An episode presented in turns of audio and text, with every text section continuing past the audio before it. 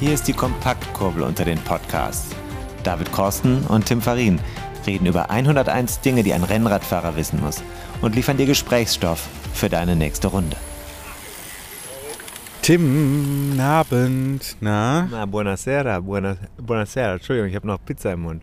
Ja, ja, hängt dir da gerade noch so aus dem Mundwinkel raus. Genau. Ah, jetzt beißt er ah, nochmal richtig ab. Ah, mm, mm, da läuft einem. Mm, ja, ja, da läuft einem das äh, Wasser im Munde zusammen. Tim, erzähl doch mal kurz mit vollem Mund, wo wir hier gerade sind. Vor uns, die schlafen schon. Die schlafen früher als wir. Das sind hier die Enten am, im Volksgarten in Köln, Kölner Südstadt. Drüben sieht man noch ähm, jetzt frühsommerlich fast anmutend einen Biergarten. Das ist der Biergarten vom Heller. Ne? Da gibt es ähm, goldene und rot leuchtende Glühbirnen und darunter sitzen die Menschen in einem schönen Setting. Von Wunderbar. außen fast Schön. schöner als von innen, finde ich. Also ist ein netter Biergarten, aber ich finde, ähm, das sieht von außen immer behaglicher aus, als es dann von drinnen ist. Ist ja oft so. Ist auch beim Podcast so. Ist aber auch Darauf, darauf wollte ich hinaus. Darauf wollte ich hinaus. Wir haben Feedback bekommen auf die letzte, auf die jüngste Folge. Die letzte ist es ja nicht. Es kommen ja noch mindestens. So, da ist es ja schon wieder. Ne? Also ein bisschen Wortsensibilität steht uns allen ganz gut zu Gesicht. Äh, Die jüngste Folge, da haben wir, sagen wir mal, sehr diverses Feedback bekommen. Ich habe nur gutes, Fass mal zusammen. nur Gutes. Ich habe sehr gutes Feedback bekommen. Erstmal von meiner Tochter.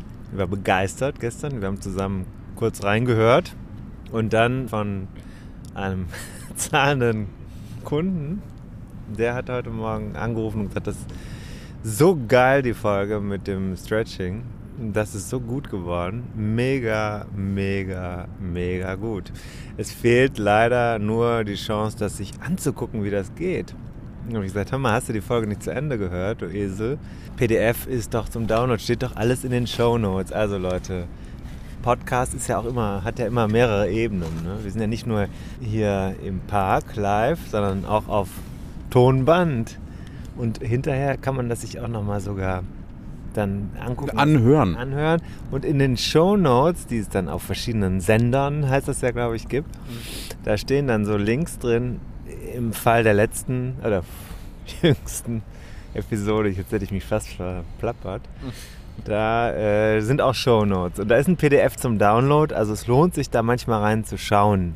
Auch unsere GästInnen werden da hin und wieder mal verlinkt. So auch heute, das kann ich schon mal sagen. So, und jetzt habe ich auch noch hier so ein Stück Prosciutto. Wo Hm, im Mund. Prosciutto? Ich habe ja gesagt, komm, lass mal was Abenteuerliches machen. Zum Beispiel Napoli. Du rollst vier Jahreszeiten, Quattro Stagioni, Ja, nur weil ich es aussprechen wollte. Bei der Be- Bestellung. beim Italiener, m, um da ein bisschen anzugeben. Da wollte ich ein italienisches Bier bestellen und das gab es nicht mehr. Ich hatte das letzte aus der Flasche. Normal gibt es aus dem Plastikbecher. Haben wir ja auch schon mal. Äh, unsere Bierfolge haben wir ja auch schon mal vor Ort aufgenommen. Mhm. Und äh, jetzt aber, ich verstoße mir hier gegen alle Radio-Konventionen. man soll weder schmatzen noch Pizza essen. Ist so eine alte, lernt man glaube ich im Volontariat. Ja, habe ich auch Beim Radio? gelernt. Ich war ja nicht, ich, viele Menschen fragen sich ja, wo kommt der eigentlich plötzlich her mit dieser wahnsinnigen Medienkarriere? Äh, Aus dem Nichts quasi. Aber ich habe auch eine Ausbildung im medialen Bereich und wir haben teilweise auch äh, damals auch mit Mikrofon gearbeitet. Und da ging es auch insbesondere um Bier. Bier haben wir ja auch gerade wieder am Mund. Bier ist gut, wenn der Mund kurz getrocknet werden soll. Also wenn ich jetzt sage, ich mache fünf Minuten Verkehrsmeldung oder drei, je nachdem, bei Corona waren es nur noch 20 Sekunden. Jetzt ist es wieder zwei Stunden Verkehrsmeldung, wenn ich mir so die Autobahnen anschaue. Also sei denn Deutschlandfunk, äh, da gibt es hier gar nicht nee, mehr. zu Recht auch. Und dann trocknet es so ein bisschen, in, also es gibt im Mund so ein bisschen so eine Trockenheit. Aber das Problem ist, hinterher hat man Durst. Ja, kohlensäurehaltige Getränke immer schlecht. Mm, Ja, du hast das gelernt von der Pike auf, sozusagen. Mm, Im Gegensatz zu mir. Ich habe mir das alles selbst erarbeiten müssen. Und du siehst ja, was dabei rauskommt.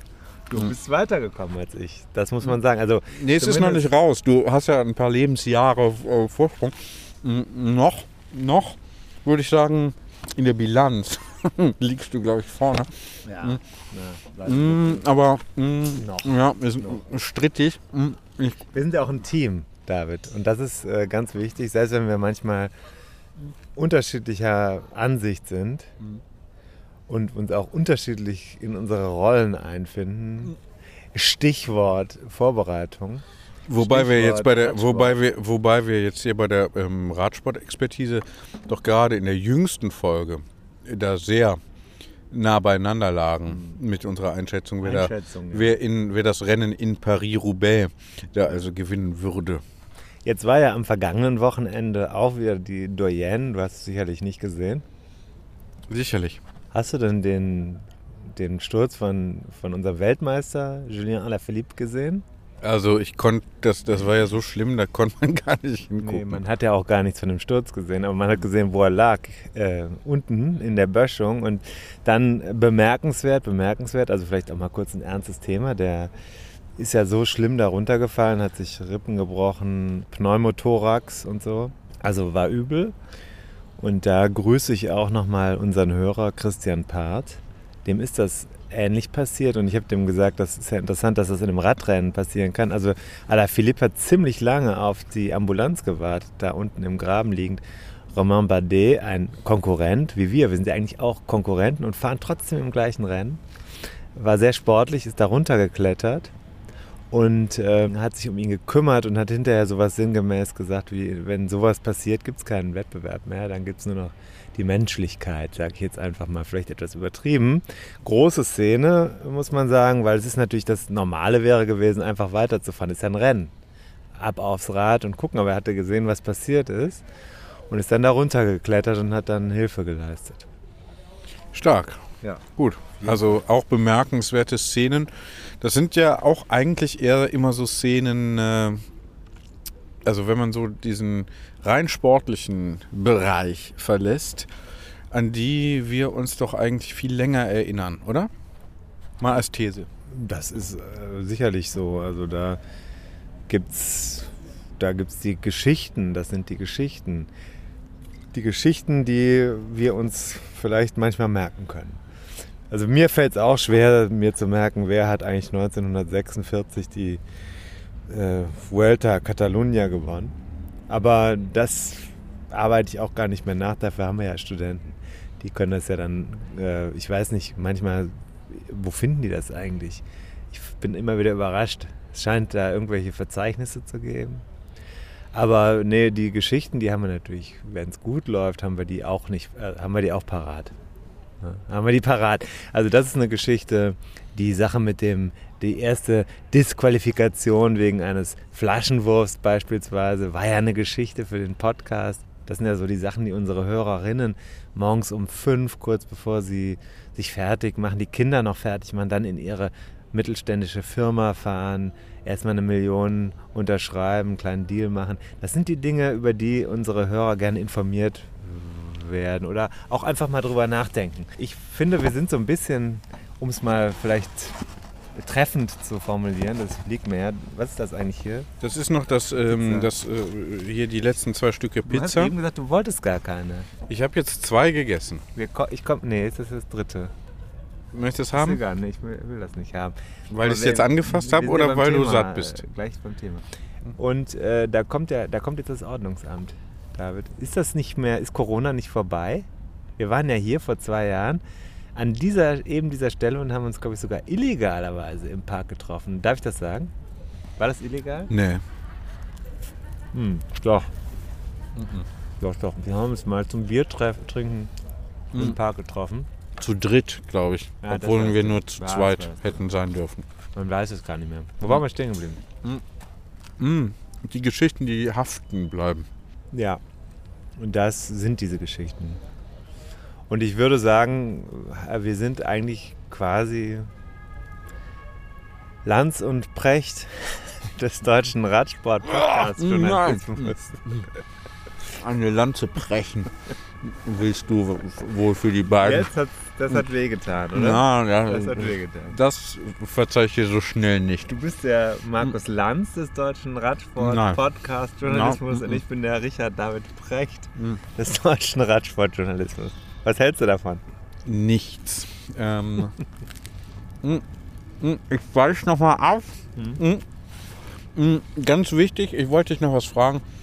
Ganz wichtig ist ja mm, vor so Gesprächen das Aufwärmen, das Warm-up. Haben wir eben gemacht. Kennen wir? Fühlst du dich aufgewärmt? Ich habe dir auch einen Pullover das mitgebracht. wollte- du musst mir aber auch die Chance geben, die Brücken, die du baust, auch zu nutzen. Nee, ich mache das, ja selber. Ich, ich das vertraue dir da einfach nicht. Dir selber aufgefallen beim letzten Podcast. Ich weiß nicht, was die HörerInnen sagen. David hat sich selber als sehr hm, unsympathisch beschrieben in der letzten Folge. Es spielt eine Rolle. Und heute hat er mir diesen Pullover mitgebracht, ein Sweatshirt. Sweater. Hat mein Vater immer gesagt, ein Sweater. Mit Kapuze hinten dran. Rot, da ist irgendein Basketball drauf. Ich habe gedacht, wenn wir uns im Park treffen, nach, wie üblich, nach Dienstschluss, dann ist es vielleicht zu kalt. Und deswegen ist es sehr schön. Unten an den Hüften ist es etwas kurz. Du bist ja etwas kürzer als ich. Aber äh, ist gut. Danke. Danke dafür. Sehr gern, sehr gern. Ein kürzer, dafür breiter, würde ich sagen. Hm, Kann man so sagen. Ich bin jetzt bei ziemlich genau 80 Kilo. Seit ich nicht mehr rauche. Habe ich das übrigens schon erwähnt hier im Podcast? ne? Hm? Immer noch. Wobei heute natürlich eigentlich so ein Tag gewesen wäre, wo man wieder anfangen müsste. Praktisch. Hm, Aber hm, ich bin hart geblieben da gegen mich selbst.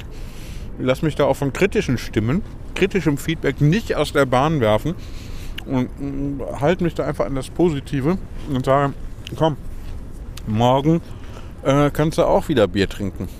Ja, fair. Fair enough, wie wir, wie wir Bildungsbürger sagen. Ja. Hm. Aber warum sitzen wir eigentlich hier und schmatzen äh, so ins äh, Aufnahmegerät rein? Du, ähm, du, cool, dass du es ansprichst. Ich habe meinen Status heute erhöht. Ich bin eben eingeladen worden von LinkedIn. LinkedIn, das soziale Netzwerk für Leute, die es wirklich zu was bringen. Wollen. Ich bin eben äh, zum Creator äh, abgegradet worden von, also jetzt unerwarteterweise. Ich habe seit längerem nicht mehr bei LinkedIn reingeguckt, da türmten sich schon irgendwelche Nachrichten. Leute wollen wieder irgendwas von mir, keine Ahnung, Jobs, ich soll Geld verdienen, habe ich ja überhaupt keinen Bock drauf. Und äh, habe ich dann aber mal gemacht, ich rein, weil ich habe die letzte Folge da auch veröffentlicht. Jetzt macht er nebenbei einfach, guckt er sich noch ein paar private Nachrichten an. Nur mal so, unter welchen Bedingungen ich hier rede. Ähm, naja, und dann äh, habe ich da eine schöne Infografik habe ich da gepostet von, äh, von unserem letzten, äh, vorletzten beziehungsweise jüngsten Gespräch. Zu unserem jüngsten Gespräch eine sogenannte, wie nennt sich das, Meme oder was ist das? Ich weiß gar nicht, wie es Ein Sharepick. Sharepick, aber das.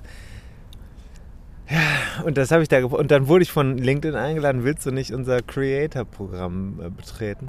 Ich bin jetzt also nicht mehr nur Content Creator, sondern ich bin jetzt Creator. Das finde ich irgendwie wichtiger. Ich bin Creator.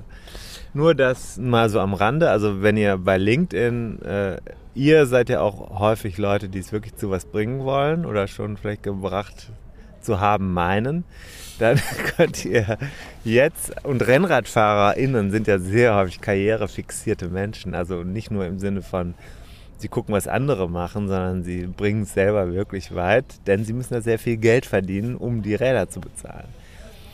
Und überhaupt ist es ein Leistungssport von der ersten Sekunde an. Deswegen sind wir bei LinkedIn eigentlich am besten aufgehoben. Eigentlich sollten wir alle Fahrten nur noch bei LinkedIn und nicht bei Strava posten.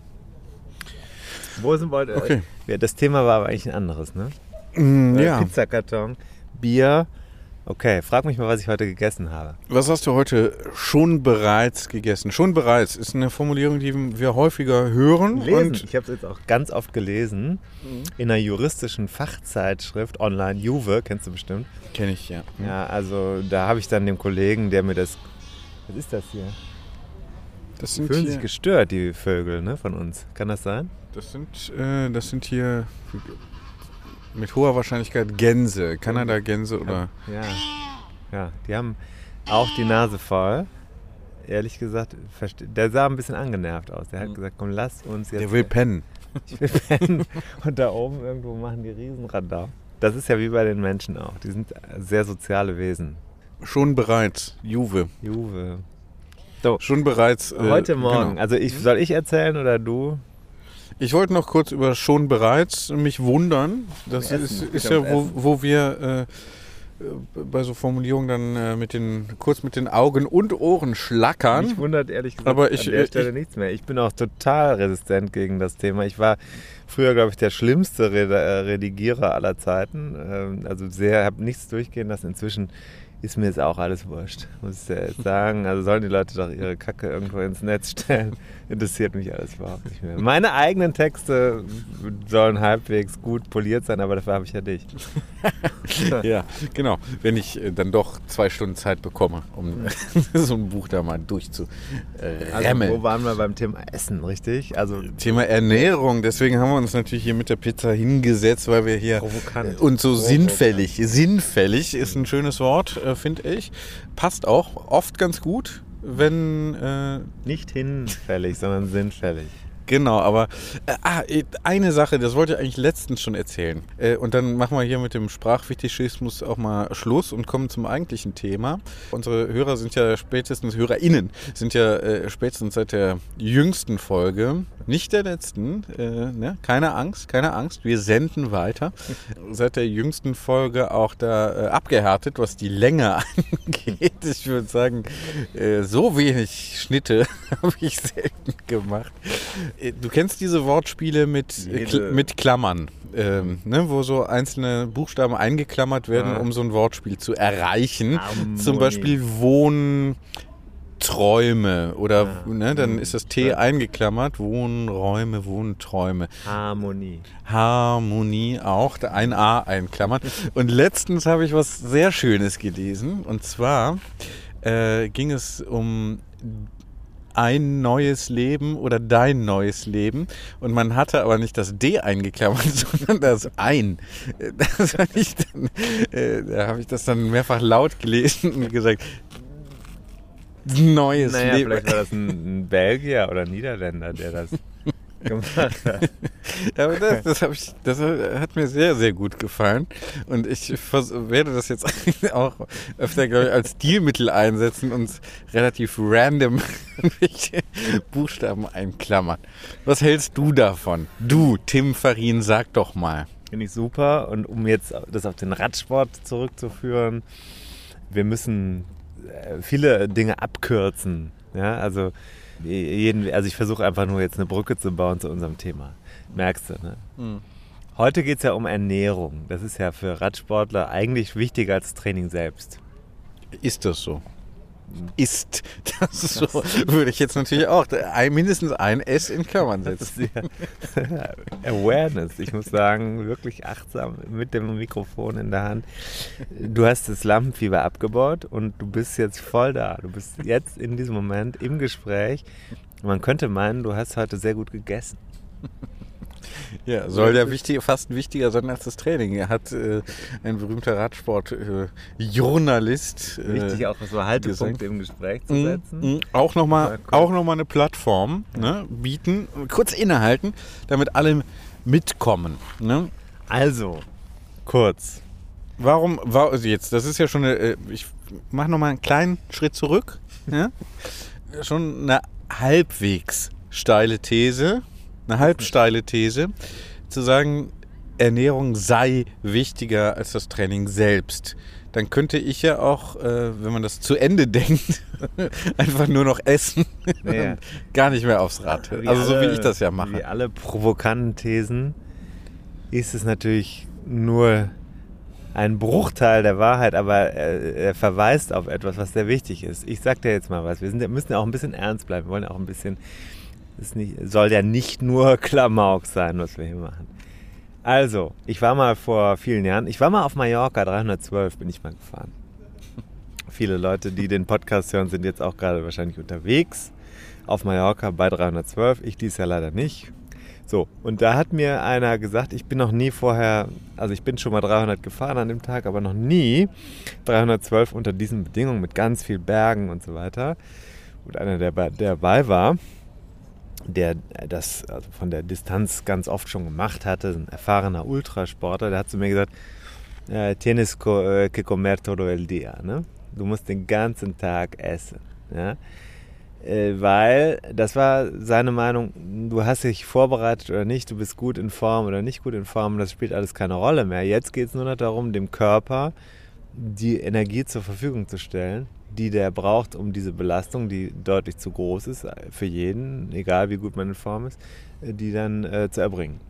Und das ist natürlich eine wichtige Sache. So, ähm, das heißt, am Ende, was wir machen, ist ja, wir verbrauchen meiner körperlichen Aktivität Energie. Wir wandeln also Kohlenhydrate oder andere Energieträger um in Bewegung, also Arbeit und so. Ne? Das ist ja Physik, ne? Und wenn wir da die Energie nicht mehr bereitstellen, dann können wir auch diese Leistung nicht erbringen. Also irgendwann sind die Reserven leer und dann geht es nicht mehr. Und deswegen, und weil natürlich die Nachbereitung, also Erholung und ähm, also nicht nur die Leistung selber, sondern auch die Erholung hinterher, das, was die Muskulatur macht und das Nervensystem übrigens auch und das Immunsystem, äh, was die alle so machen, da brauchen die auch Energie für. Deswegen ist das Thema Essen sehr wichtig. Und also eben Ernährung, Sporternährung. Und deswegen habe ich das eben so gesagt. Ich glaube aber auf der anderen Seite auch, dass man äh, sehr schnell bei dem Thema, zu, auch wie du eben sagtest, wir sind ja Sprachfetischisten, man kann aber auch sehr schnell zu einem Ernährungs, jetzt hätte ich fast ein noch schlimmeres Wort gesagt, werden. Mhm. Mhm. Auch ein Ist. Äh, ja, äh, ja, klar. Ne? Wie bei allem, was man so ernsthaft betreibt, kann man dann auch äh, sich reinsteigern Mikrofone und rumnerden und Mikrofone, Mikrofone. ja, zum Beispiel. Ja. Aufnahmetechnik. Ja. Audio-Aufnahmetechnik. Ja, das, das ist so. Und äh, jetzt frag mich doch mal, was ich heute so gegessen habe. Du Frage hast. Habe ich ja vorhin schon gestellt. So, was, hast ja. denn, was hast du so gegessen? Fangen, gehen wir doch mal durch den Tag. Ja, ich habe das letztens bemerkt, äh, nochmal eine kleine, kleine Klammer auf. Ich mache auch die Klammer zu. Ist ja immer schön, wenn man so sagt, äh, wenn man einen Interviewpartner fragt, äh, geh doch mal so. Hm durch den Tag, ne? aber ist halt blöd, wenn man dann morgens aufhört, weil der schon irgendwie was Gutes gesagt hat ne? und dann vergisst nach Nachmittag und Abend zu fragen. Passiert ganz häufig. Ähm, ich ziehe das jetzt aber durch. jetzt durch, okay. Ich bin aufgestanden um 6.33 Uhr heute Morgen. Ich war froh, dass ich gestern Abend äh, nur ein Glas Rotwein getrunken habe. Ich war sehr schlechte Nacht. Habe dann aber erstmal die Brötchendosen für meine Töchter fertig gemacht Dabei habe ich immer so ein bisschen genippelt da an den äh, Sachen. So ein bisschen Gemüse. Ein Stück Paprika, glaube ich. Dann habe ich mir einen schönen schwarzen Kaffee 03, schwarz, drei Messlöffel rein. So, dann waren die Kinder aus dem Haus. Dann bin ich eine Runde auf der Rolle gefahren. Ich habe heute zum ersten Mal seit längerem wieder. Ach, das ist übrigens noch so ein Thema mit dem Reifen. Müssen wir auch noch drüber reden. Nachher, nach dem Expertengespräch, würde ich sagen. Schlimm, schlimm, schlimm. Naja, dann habe ich äh, erstmal gedacht, Frühstück oder nicht. Nee, ich fahre erstmal eine Runde auf der Rolle, bin ich so auf Swift gefahren. Danach habe ich von meinem Nachbarn einen Eierkuchen, der hatte Eierkuchen gebacken mit Speck, mit Speck, wie der sagt. Habe ich eingegessen, ich weiß nicht, so ein, schön in Fett ausgelassen. Fett, mehr Fett als Ei, kann man sagen. Dann bin ich äh, zu Schmitz und Nittenwilm gefahren, um äh, mir ein bisschen Kohlenhydrate zu ziehen. Habe mir eine Rosinenschnecke geholt und einen schwarzen Filterkaffee dazu. das war um 10.30 Uhr. Habe mich dann auf die Parkbank gesetzt, das schön genossen, dabei ein paar E-Mails geschrieben. Dann bin ich ins Büro gefahren und habe da erstmal bis 16 Uhr gesessen. Und dann habe ich gedacht, ich habe irgendwie Hunger und Durst äh, dann bin ich durch die Südstadt gerannt und wusste nicht, also Döner, nee. Wir essen ja heute Abend noch Pizza, war ja verabredet. Dann habe ich mir hm, ja, ein paar Läden links und rechts liegen lassen. Einer meiner Lieblingsbäcker früher, wo es auch eine sehr gute Rosinenschnecke gab, den gibt es nicht mehr. Ja, da, weißt du wo, an der Bonner Straße. Äh, gibt's wohl, aber kleiner Laden, äh, schräg gegenüber. Ah, habe ich nicht gesehen, habe ich nicht gesehen. Und äh, also bei dem neuen Schneider, das sah nicht so gut aus. Da gab es so eine Biskuitrolle oder sowas. Das wäre jetzt nicht so mein Thema gewesen. Nee, Hütten musste hingehen, Hütten ist aber es ist gegenüber, ist aber verkleinert. Ja. Wahrscheinlich Mieten explodiert. ähm, Ja, Ja. das ist auch eine Riesenfiliale. Die hatten aber wahnsinnig viele, also Teilchen, sehr, sehr gute Teilchen. hatten muss auch immer wahnsinnig viele MitarbeiterInnen, muss, Ja. Rinnen meistens. Ja, muss man sagen. Also da würde jetzt der BWLer auch mal im Rotstift ordentlich ran und Ja. da mal ein bisschen auf die, äh, die Personalressourcen wahrscheinlich als erstes mal BWLer angreifen. Podcast holen. Sollten wir uns nicht mal einen BWLer in unsere Redaktion reinholen? Ja, und dann hier, mal äh, ein bisschen auch die Finanzen optimieren. Ja, auch die, unsere Gesprächsökonomie vielleicht mal ein bisschen Nee, durchdenken. nee, also da, wenn da auch noch die BWLer jetzt reinquatschen, dann kommt ja gar kein Content mehr zustande. Also, Man, Da- äh, nee, du, wir, da müssen das, wir müssen das eher so ein bisschen als, nee, dann eher die Jazzmusiker, ne, weil hier ja auch viel Improvisation ist. Und du weißt ja, man kann nur improvisieren, wenn man auch sich jahrelang eigentlich vorbereitet hat entsprechend und das dann einfach abrufen kann aus dem äh, Stream of Consciousness. Meist, äh, also nicht jede Session ist dann super. ja, wir sind aber auf dem Weg zu einer sehr guten, das kann ich dir jetzt schon mal verraten, weil das Gespräch, was gleich kommen wird, wird vieles kompensieren von dem, was wir bislang vergeigt haben. Ich habe das Gefühl, das ist eines der besten Gespräche in der Podcast-Geschichte und ich rede nicht nur von unserem Podcast. Oha, oha. So, Ähm, also dann bin ich äh, durch die Südstadt gelaufen war ganz froh. Ich bin heute nicht viel gelaufen. Letztes Mal hatten wir ja schon das Thema Schritte. waren ja nur 1000 das und davon ganz auch schlimm. Es war ein ganz schlimmer Tag. Heute war es dann durch diese Aktivität ein bisschen mehr. Und ähm, ja, aber ich habe nichts gefunden. Ich bin dann zu Schmitz und Nittenwilm gegangen. ja, Rosinenschnecke gab es nicht mehr. Hast du eben gemerkt. Ich hatte schon eine. Dann habe ich mir so Ja, Rosinenschnitte bei Schnitz und Nittenwilm ist Rosinenschnecke, äh, Entschuldigung, bei Schmitz und Nittenwilm. Ich nenne die intern immer an. Das ist, äh, naja, äh, sag ich jetzt nicht, da müssen wir hier dann nicht jugendfrei dran schreiben. Äh, ist Se- Saisonengeschäft, ne? Nee, Saisonengeschäft. nee, also hatte ich ja, du hast ja dann nicht aktiv zugehört eben. Hatte ich ja heute Morgen schon, die Rosinenschnecke bei Schmitz und Nittenwilm. Ja, dann- aber ein Auslaufmodell, noch ein Nee, war, Restposten. lag die Palette war voll. Ich habe dann einen äh, Streuselkuchen habe ich mir geholt. Streuselkuchen, weil ich dachte, das ist leicht zu ver, verstoffwechseln, viel Zucker, schön in der Konsistenz, äh, ist jetzt gut, 14, äh, 16.30 Uhr. Und dazu noch einen schönen schwarzen Kaffee zum Mitnehmen. Dann bin ich ins Büro gegangen. Ich habe dann noch zwei Flaschen Wasser gekauft. Eine davon habe ich getrunken. Wasser ohne Kohlensäure. Und dann war ich eben bei einem Schulpflegschaftstreffen. Da hat die äh, Gastgeberin sogar richtig was vorbereitet, so gesunde Sachen, also so mit Erbsen oder so, so äh, Kichererbsen, nee, so Linsensalat oder irgend so was, was man dann so jetzt isst heutzutage. Ich, aber weil ich wusste, dass wir noch Pizza essen gehen oder holen, habe ich gedacht, nee, lass mal lieber die Sachen da liegen. Nur das. Ja, jetzt doch eine Pizza essen gleich. Wegen der Kalorien, das kann ich mir jetzt nicht erlauben, da diese gesunden Sachen zu essen. Ja, Haben wir dann jetzt hier eine dann schöne auch Brust? noch Linsensalat Haben drauf. wir jetzt, haben wir jetzt eine schöne Prosciutto gegessen, haben wir uns ja geteilt. Also ich bin ganz zufrieden. Ich habe sehr viel Kohlenhydrate heute zu mir genommen. Ich ähm, habe nicht das Gefühl, dass, es wird ja immer gesagt, es gibt ja Hörer, die sind auch so ein bisschen da abgedriftet, sage ich jetzt mal, in dieses Thema Ernährung. Also manchmal hat man das Gefühl, man wird ständig missioniert. Ich habe nicht das Gefühl gehabt, dass ich dadurch in irgendeiner Form äh, einen schwankenden äh, Blutzucker gehabt hätte, dass ich Leistungsabbau gehabt hätte im Laufe des Tages. Ich weiß nicht, ob es mir mit Vollkornprodukten heute anders oder besser gegangen wäre. Aber das ist jetzt ein anderes Thema. Denn ich habe ja nur vorher, ich habe ja vorher Sport gemacht. Ich glaube, die Rosinenschnecke direkt nach dem Sport war nicht schlecht. Und das ist so ein Thema, über das ich mich eigentlich gerne mal mit einer Expertin unterhalten würde, weil ich selber kann das nicht so richtig einschätzen. Und mit wem hast du denn gesprochen? Äh, Ja. sagen, verraten wir jetzt nicht, weil ihr das Nee, wahrscheinlich aber wieder Da macht. bin ich wirklich auch wieder sehr froh. Wir arbeiten ja jetzt Dinge auf, die schon lange liegen geblieben sind. Äh, da habe ich also jetzt gesprochen mit einer Person, die ich vor auch mal wieder in anderer Sache vor längerer Zeit kennengelernt habe. Eine Akademikerin von der Deutschen Sporthochschule. Sie forscht dort. Im Gespräch habe ich erst erfahren, dass sie noch was anderes macht, äh, praxisbezogen. Und sie ist halt Spezialistin für Sporternährung an der Deutschen Sporthochschule Köln.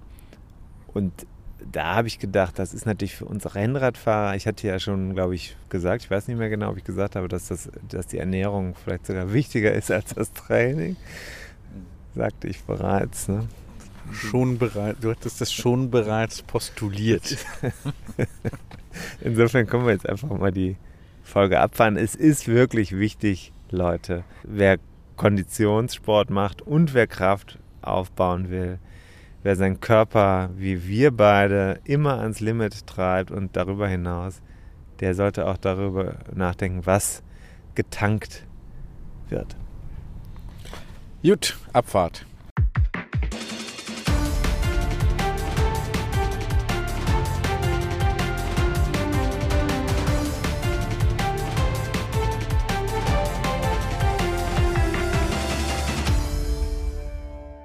Ist wieder so ein Tag, an dem technisch ganz wenig zusammenläuft. Und jetzt bin ich gespannt, ob es wenigstens mit der Ernährung funktioniert. Ich habe ein bisschen Respekt vor dem Gespräch, weil ich Sorge habe, dass meine Lebensgewohnheiten zumindest mittelbar gleich hinterfragt werden könnten. Wen habe ich am Rohr? Hi Tim, grüß dich. Hier ist Pia Jensen.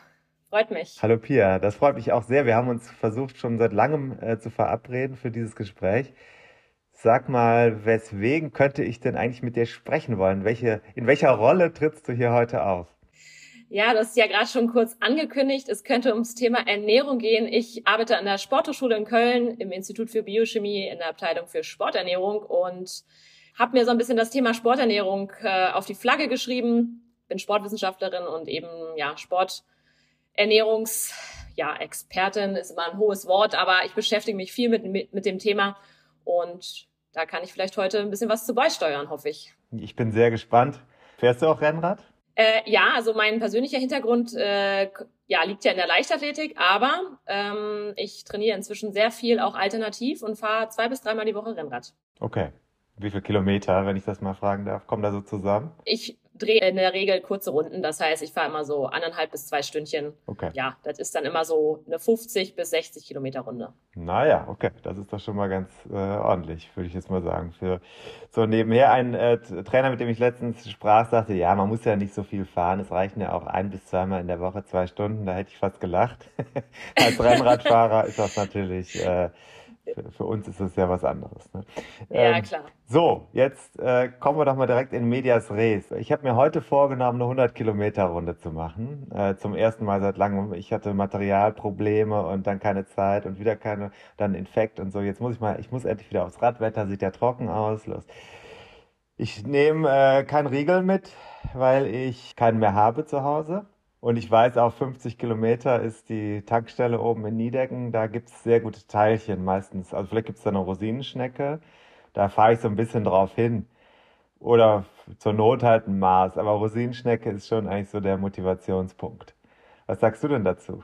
Ja, 100 Kilometer ist natürlich ganz schön lange. Da würde ich jetzt erstmal fragen, was fährst du für einen Schnitt, damit ich weiß, was ist deine Belastungszeit ungefähr. Mhm. Naja, Aber, ich, äh, man will natürlich immer einen 30er fahren. Kann schon sein. Ja, ja. ja. Kann schon sein. Das heißt, du bist auf jeden Fall ja schon bis bisschen unterwegs. Ja. Ne? Das heißt, die Rosinenschnecke tatsächlich ist gar nicht mal so übel. Oh. Ne? Ja, also es ist ja immer wichtig, in der Sporternährung zu unterscheiden. Es geht ja nicht immer nur um, sage ich mal, gesunde Ernährung, sondern das, was du da in der Rosinenschnecke findest, sind erstmal Kohlenhydrate in Form von Zucker. Mhm. Und das ist jetzt während des Radfahrens gar nicht so verkehrt. Mhm. Das ist das, was wir brauchen. Und die Rosinenschnecke an sich hat jetzt auch nicht super viel Fett. Ähm, wir empfehlen immer so ein Verhältnis ähm, Kohlenhydrate, Fett 5 zu 1, 6 zu 1. Mhm. Und da passt die Rosinenschnecke ganz gut rein. Also die hat nämlich so auf ja, 100 Gramm, hat die so 12 Gramm Fett und 50 Gramm Kohlenhydrate. Das heißt, ist eigentlich eine ganz gute Wahl von dir. Okay. Das ist doch sehr schön. Wie ist die Regel, wenn ich jetzt, sagen wir mal, also ich fahre jetzt, ich wiege wieg um die 88, 89 Kilo, ich bin nicht leicht. Ich fahre dann eben mit einem Puls von auf so einer Tour 128 oder so im Schnitt, würde ich jetzt mal sagen, irgend sowas um den Dreh. Wie viel Kohlenhydrate muss ich da eigentlich zu mir nehmen? Also die allgemeinen Empfehlungen sind so, dass man ja eineinhalb Stunden eigentlich locker ohne fahren kann. Mhm. Ähm, also Hinweg ohne geht. Hinweg ohne geht, ja. aber spätestens dann solltest du eigentlich anfangen, was zu dir zu nehmen. Mhm. Ne? Und dann kommt es so ein bisschen darauf an, wie lange die Gesamtdauer ist. Bei einer 100-Kilometer-Tour sollte man schon ein bisschen nach oben dosieren. Die allgemeinen Empfehlungen sind 30 bis 60 Gramm Kohlenhydrate pro Stunde. Mhm. Das heißt, ich würde dir eigentlich empfehlen, die Rosinschnecke ist ja dann vielleicht so nach einer Stunde 45 oder so. Ne? Mhm. Oder? Wenn du sagst, sie ist auf der Hälfte, ich ja, weiß ja, nicht. Ja, kommt ungefähr hin. Also ähm, geht erst bergauf, da ist vielleicht äh, ein bisschen mehr und äh, zurück geht's dann wieder runter. Also, okay, ja, also dann wird's höchste Eisenbahn. Ja.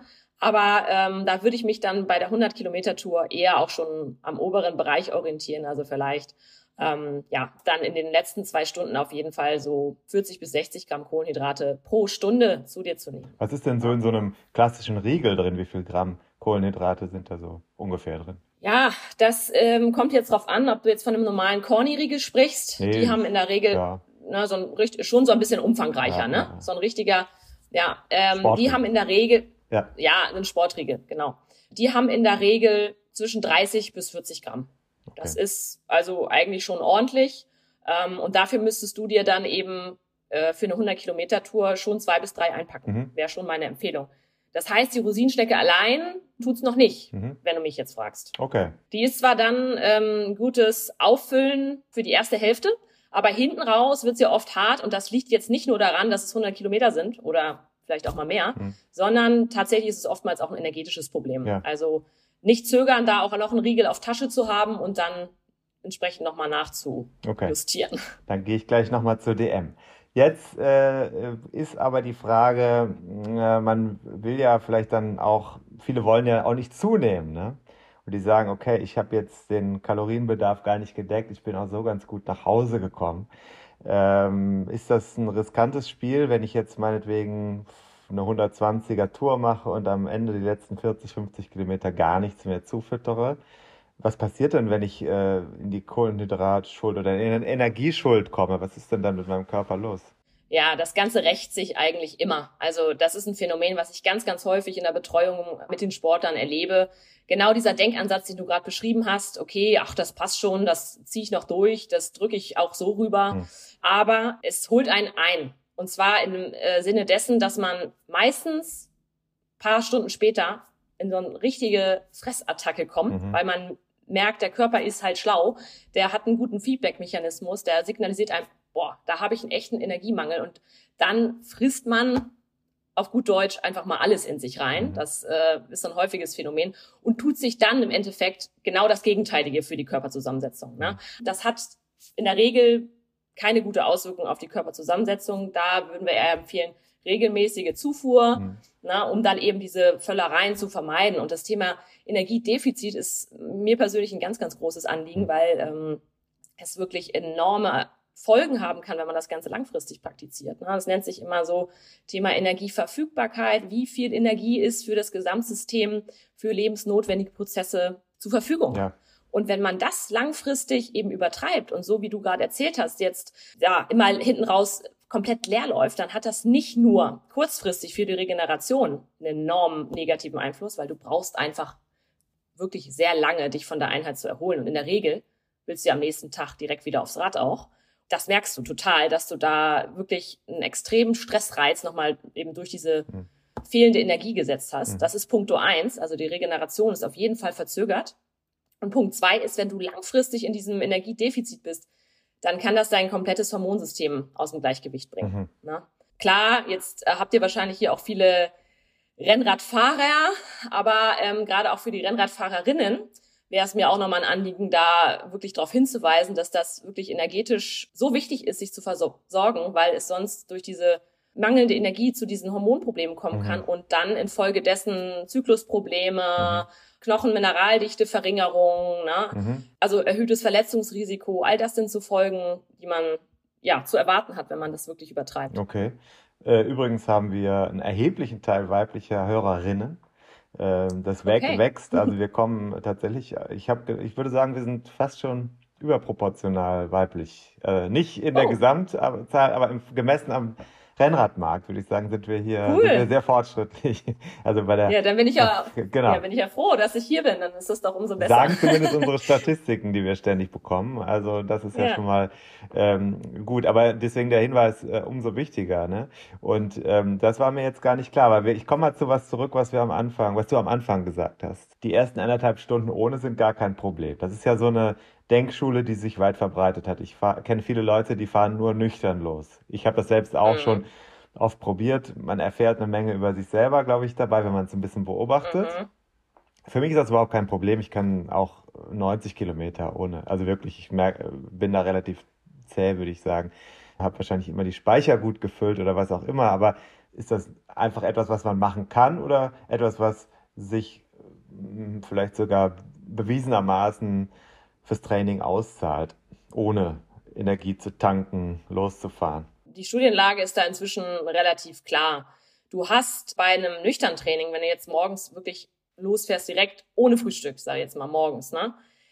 Und fährst nüchtern los, dann kannst du das machen. Auf dem Rad so bis zu einer Belastungsdauer von eineinhalb Stunden. Aber du solltest darüber hinaus das nicht tun, mhm. weil es eben langfristig dein Hormonsystem crasht und auch zu geringeren, zum Beispiel bei Männern, Testosteronwerten führen kann, verringerter Libido. Ich weiß nicht, ob man darauf Lust hat. Mhm. Aber ähm, das sind alles so Side-Effects, die auftreten können. Und wie gesagt, die Regeneration ist wirklich extrem mhm. beeinflusst. Mhm. Das heißt, man kann das machen. Es gibt Effekte auf den Fettstoffwechsel, die wir haben durch das nüchtern Training. Denn wenn wir jetzt zum Beispiel Kohlenhydrate zuführen, haben wir ja auch immer einen Anstieg von Insulin. Ne? Und Insulin, um eben die Kohlenhydrate einzulagern, wird benötigt. Insulin wiederum hemmt den Fettstoffwechsel. Ja. Das ist ja der Grund, warum man jetzt letztendlich dann sagt, okay, machen wir mal eine nüchterne Einheit. Auf Zellebene gibt's da super Effekte. Ne? Also man sieht da eine erhöhte Fettoxidationsrate und so weiter. Aber das heißt, Fett wird ähm, verbrannt, kann man sagen. So, für die Leiden. Genau. Ja. Für die, genau, also Fett wird verbrannt. Ja. So, aber was halt manchmal dann fehlt oder ausstehend ist, wirklich der direkte Übertrag nur weil ich eine erhöhte Fettverbrennung habe, habe ich da auch eine automatisch verbesserte Performance. Und das lässt sich so mit Jein beantworten. Mhm. Also deswegen würde ich das immer empfehlen, nur dosiert anzuwenden. Mhm. Ja, also man kann das mal machen, aber man sollte das nicht in seine Daily Routine einbauen, ja. immer nüchtern irgendwie da loszuballern. Langfristig fährt man eben da auch das Risiko, in so ein Energiedefizit zu mhm. kommen. Mhm. Und das mhm. sollte man auf jeden Fall vermeiden. Okay. Also würde ich dir auch nicht raten, also, die 90 dann immer ohne zu machen. Mache ich das, natürlich äh, auch nur im Ausnahmefall. Äh, wie gesagt, die Rosinenschnecke lockt ja dann doch auch als Motivation. Ähm, ja. Okay. Was gehört denn aus deiner Sicht so in eine Trikottasche rein? Also klassischerweise haben wir alten weißen Männer ja eine Banane dabei und ein Silberling. Das kann dann äh, vielleicht sogar eine Stulle sein, in Alufolie eingepackt. Käsebrot oder sowas, ja. Oder tatsächlich ein Stück Streuselkuchen. Das gibt's ja, ja alles. Ich war mal in Israel unterwegs, da haben die äh, bei so einem Club sich wunderbare Hummus äh, äh Pita-Sandwiches eingepackt mit Limette oh. und so. Das war sehr gut. Auch als Silberling. Aber was würdest du raten? Was sollte man so dabei haben? Kann man das allgemein sagen? Ja, kann man schon. Also ich meine, man muss ganz klar nochmal betonen, Hauptenergiequelle bei den Ausfahrten sind Kohlenhydrate. Mhm. Ne? Das heißt, es sollte auf jeden Fall was Kohlenhydrathaltiges sein. Was wir jetzt nicht brauchen, sind irgendwie Nüsslein oder so. Ja, also viele sagen, ja, ich snack dann zwischendrin Nüsse. Würde ich nicht empfehlen, mhm. weil es ist, äh, Nüsse enthalten überwiegend Fett und was wir brauchen unter Belastung sind Kohlenhydrate. Mhm. Ähm, beim Rennradfahren ist es aber jetzt zum Beispiel anders als beim Laufen. Wir haben halt eben dadurch, dass wir auf dem Rennrad sitzen, nicht diese hohe Belastung für den Magen-Darm-Trakt. Ja. Das heißt, die Verdaulichkeit von gewissen Lebensmitteln, die ein bisschen mehr Fett enthalten, ist in der Regel auch besser. Ne? Also wenn ich auf dem Rennrad bin, kann ich zum Beispiel, könnte ich auch ein Käsebrot essen, mhm. äh, währenddessen ich das beim Laufen nicht könnte, weil das äh, einfach eine zu hohe Belastung für den Magen-Darm-Trakt wäre. Ja.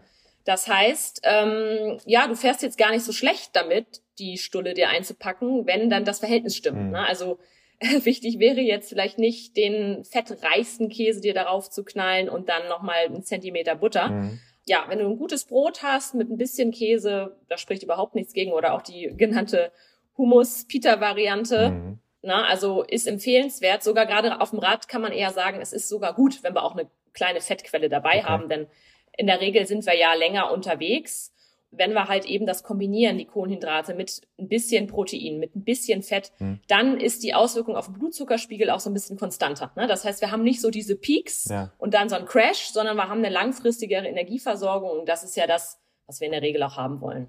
Okay, das klingt aber ja alles ganz entspannt, wenn ich das mal so sagen darf. Ja, ja. das stimmt. Also wie gesagt, man sollte es wirklich mit dem Fett nicht übertreiben. Mhm. Das merkt man, wenn man dann vor allem intensiver fahren mhm. will. Ne? Das merkt man, wenn man jetzt irgendwie Intervalle oder so dann da knallen will. Dann geht es mir zum Beispiel so, dass ich wirklich dann doch eher auf ein Rosinenbrötchen setze.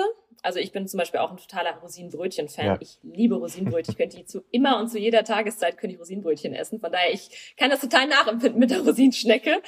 Würde ich dann auf eine Laugenbrezel, Rosinenbrötchen oder eben doch eine Banane oder einen ähm, Riegel mit ähm, Haferflocken Basis zurückgreifen. Ne? Weißbrot äh, finden ja ganz viele, die sich mit dem Thema Fitness und äh, Sport beschäftigen, ganz, ganz schlimm. Es gibt Leute, die durch die Gegend rennen und sagen, das ist äh, Sünde. Aber das, was du mhm. gerade gesagt hast, äh, das klingt dann anders. Ja, das ist halt immer das Problem. Ne? Also man muss unterscheiden zwischen Sporternährung und Alltagsernährung. Das ist ganz wichtig. Also ich bin auch jemand, der im Alltag dann ganz klar auf ähm, das Vollkornbrot setzt mhm. und auf die Vollkornbrötchen.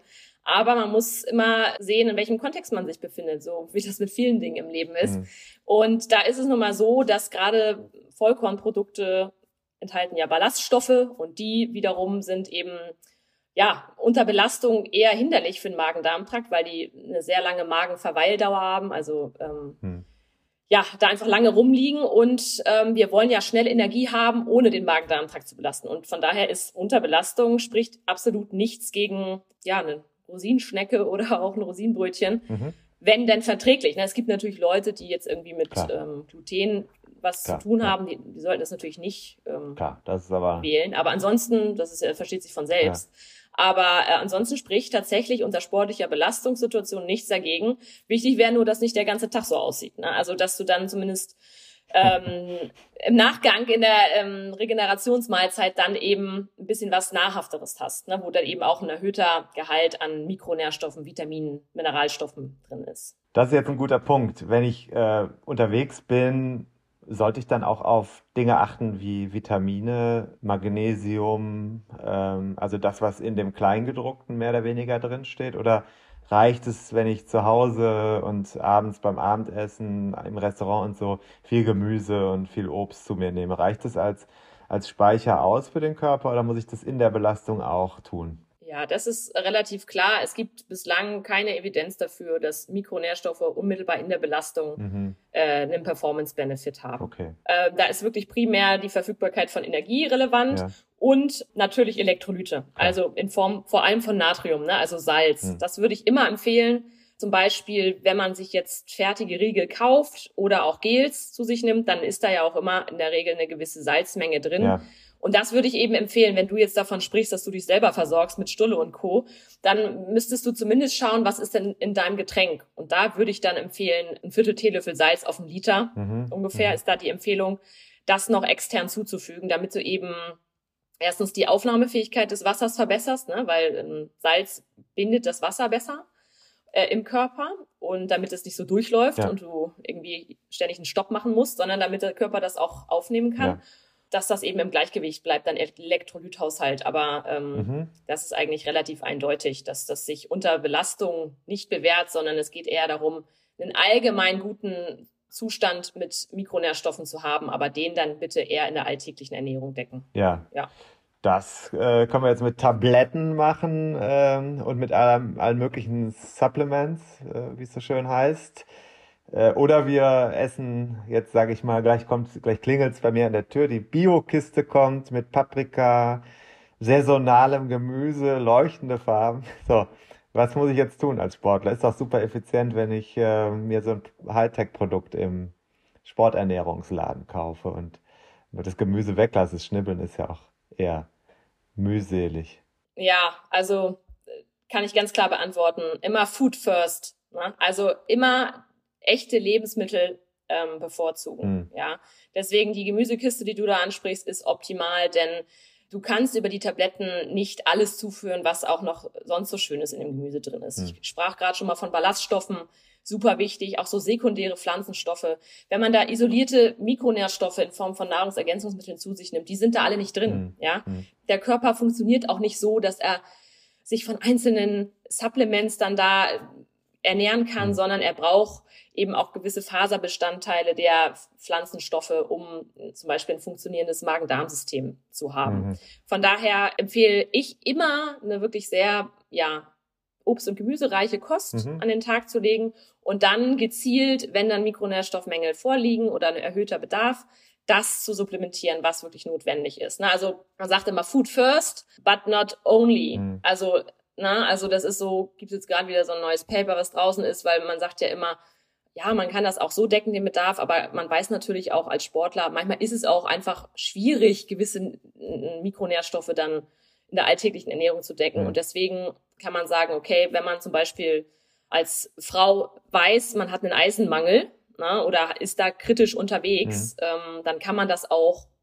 supplementieren. Mhm. Aber eben dann immer individuell schauen und ich würde eigentlich abraten von so einem Multikomplex-Präparat.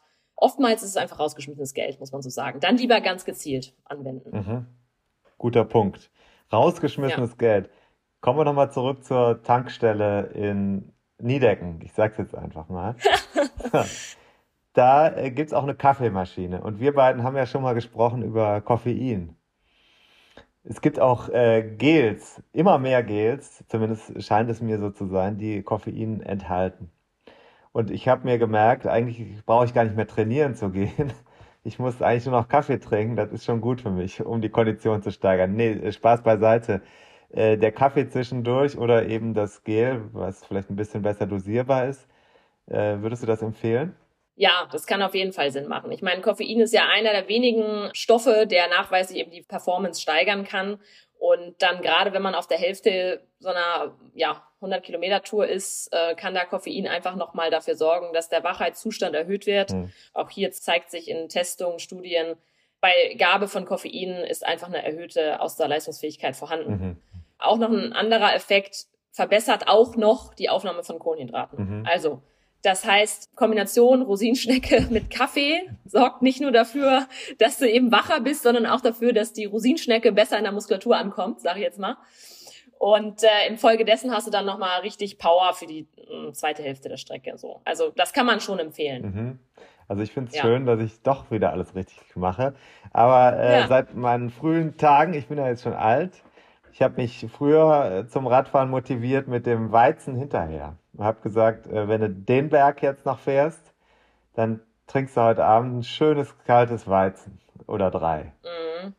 Oder drei, ja. ja. Das ist genau das, das ist der Punkt. Ja. Und? Drei wären wahrscheinlich dann nicht so der Hit, weil ähm, ja Alkohol tatsächlich, wer hätte es gedacht, sich negativ auf die Regeneration auswirkt mhm. und einfach dazu führt, dass du ja, länger brauchst, dich von der Einheit zu erholen, aber auch deine Schlafqualität ähm, negativ vor allem beeinträchtigt. Also REM-Schlafphase, also Tiefschlafphase äh, und REM-Schlaf äh, ist negativ beeinträchtigt. Auch die Einschlafdauer, also bis man wirklich den Schlaf findet, ja. äh, kann verschlechtert sein. Auch wenn man sogar manchmal das Gefühl hat, oh, ich schlafe ja schneller ein, weil ich irgendwie leicht einen Tee habe. Äh, die Schlafqualität ist enorm herabgesetzt. Also ich beobachte das immer wieder. Ich ähm, track auch immer hier auch nachts und so weiter meine Herzfrequenz und sehe dann auch ganz klar, wenn ich auch mal ein, Glas getrunken habe oder so, das wirkt sich unmittelbar aus. Das eine Glas oder das dritte? Mm, das lasse ich jetzt mal so dahingestellt. Nee, nein. Wie wäre es bei aber, mir? Also wäre es schon mit dem ersten nein, Problem? Oder? Ähm, in der Regel wird es wahrscheinlich ein Glas nicht so dramatisch sein, mhm. aber schon ab dem zweiten, ja, also es gibt, äh, es ist immer schwierig, so genau zu benennen, aber ein Liter Bier, da gibt es halt eben Untersuchungen zu, dass sich das negativ auswirkt. Das heißt, wenn du vielleicht, sag mal, einen Kölsch trinkst, dann ist das vielleicht nix. Mhm. Aber du solltest es vielleicht auch bei einem Kölsch oder einem 03 Hefeweizen vielleicht belassen. Zerstöre ne? ich mir das damit meine Trainings, ähm, meinen Trainingserfolg? Wenn ich das jetzt immer mache, also wenn ich jetzt nach jeder 100er Runde, Dienstag, Donnerstag und Sonntag mit den Jungs in der Kneipe erstmal sechs Kölsch zische, ist das für meinen Trainingserfolg eine Gefahr, eine Gefahr? Ja, kann durchaus eine Gefahr sein, weil du eben ähm, zum Beispiel eine schlechtere Auffüllung auch der Kohlenhydratspeicher wieder mhm. hast. Also das verzögert das. Die ähm, Muskulatur vor allem, also Muskelproteinsynthese spricht man von, also einfach Neubildung von Muskelproteinen und Wiederherstellung, äh, dass die Muskulatur geschmeidig bleibt, das alles ist, mhm. kann eben bei einem hohen Alkoholkonsum negativ beeinflusst sein. Mhm. Wenn du das einmal die Woche machst oder auch immer nur mal bei einem Kölsch belässt, alles kein Schwierig. Thema. Aber jetzt, ja, ich weiß, es ist schwierig, aber wenn du jetzt täglich dann da eben deine, dein Liter Bier zu dir nimmst, dann würde ich schon sagen, dass es nicht leistungsfördernd ist. Nach dem Sport lieber ein Proteinshake oder was? Jein. Äh, alle fokussieren sich immer aufs Protein. Auch hier sind wieder die Kohlenhydrate entscheidend. Ne? Mhm. Aber eben in Kombination mit Protein. Mhm. Das darf halt eben nicht vergessen werden. Also ich sage immer, eine gute Regenerationsmahlzeit hat immer drei Komponenten auf dem Teller.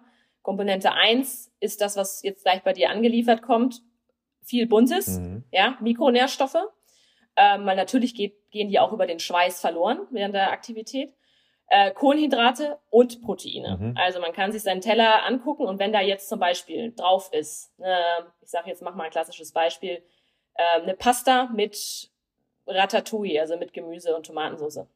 Was würde dann fehlen? Eiweiß.